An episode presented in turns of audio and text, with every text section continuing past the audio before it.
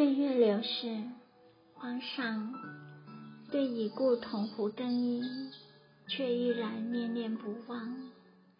有时找来一些闻名遐迩的美人，为的是想试试看能否安慰一下自己，竟没有一个称心的。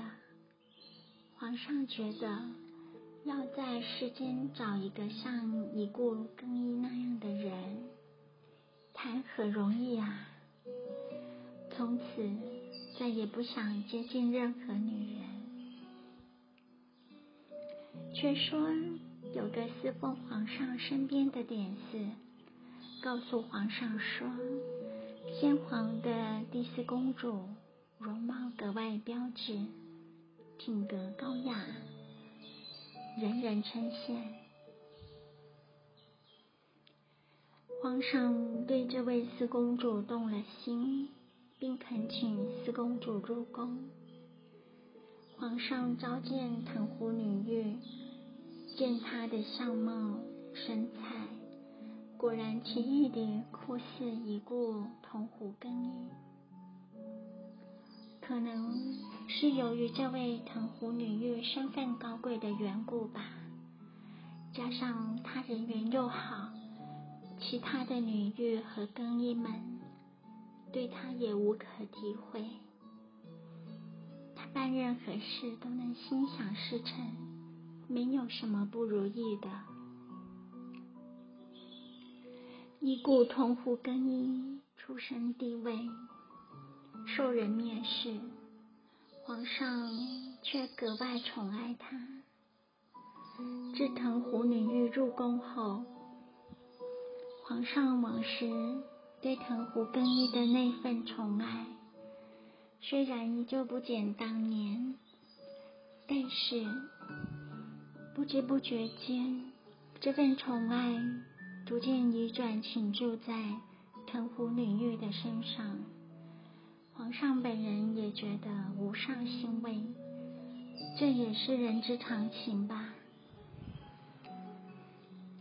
且说元氏公子，他总是围绕在父皇身边，寸步不离。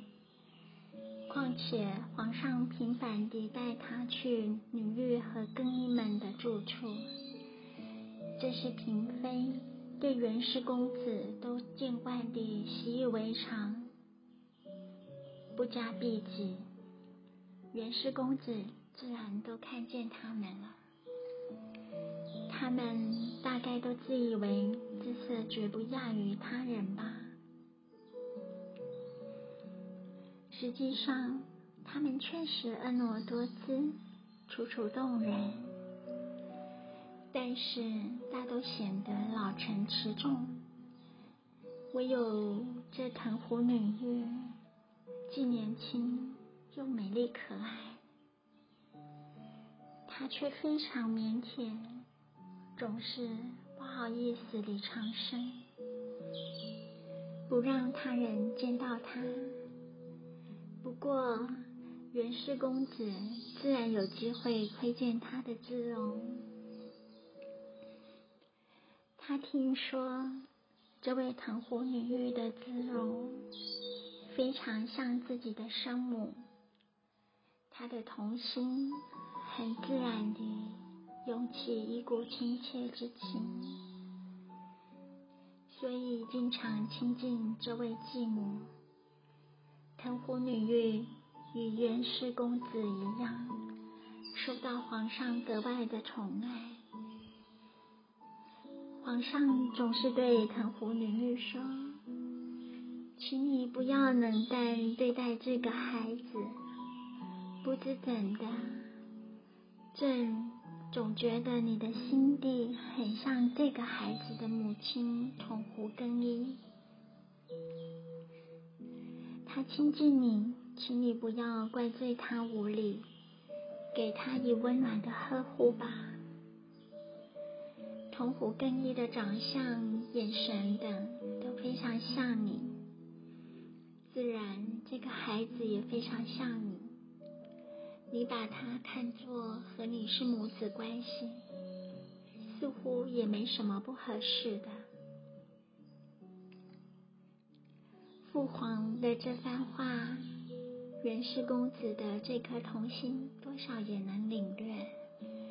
每当春季百花盛开，秋季红叶尽染之时，一有机会，他都要来亲近藤湖女绿，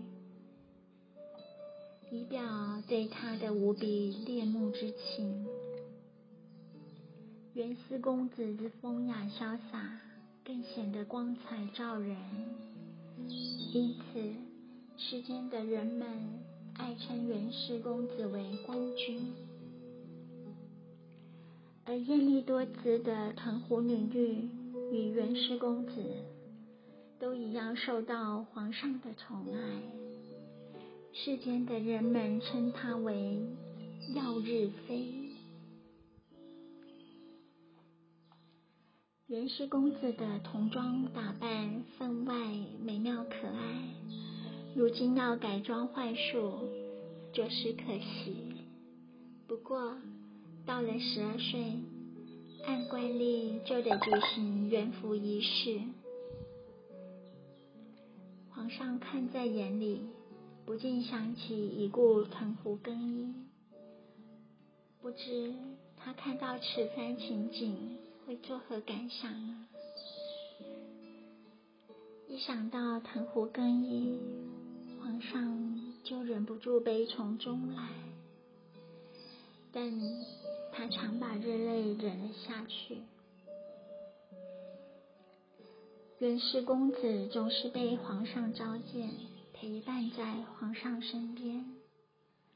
实际上，袁氏公子心中。早已感到，唯有藤壶女玉的容貌，才是世间无与伦比的美丽。他暗自思走，那样的美人，才是我所想要同他结婚的人。他美的简直无人可以比拟啊！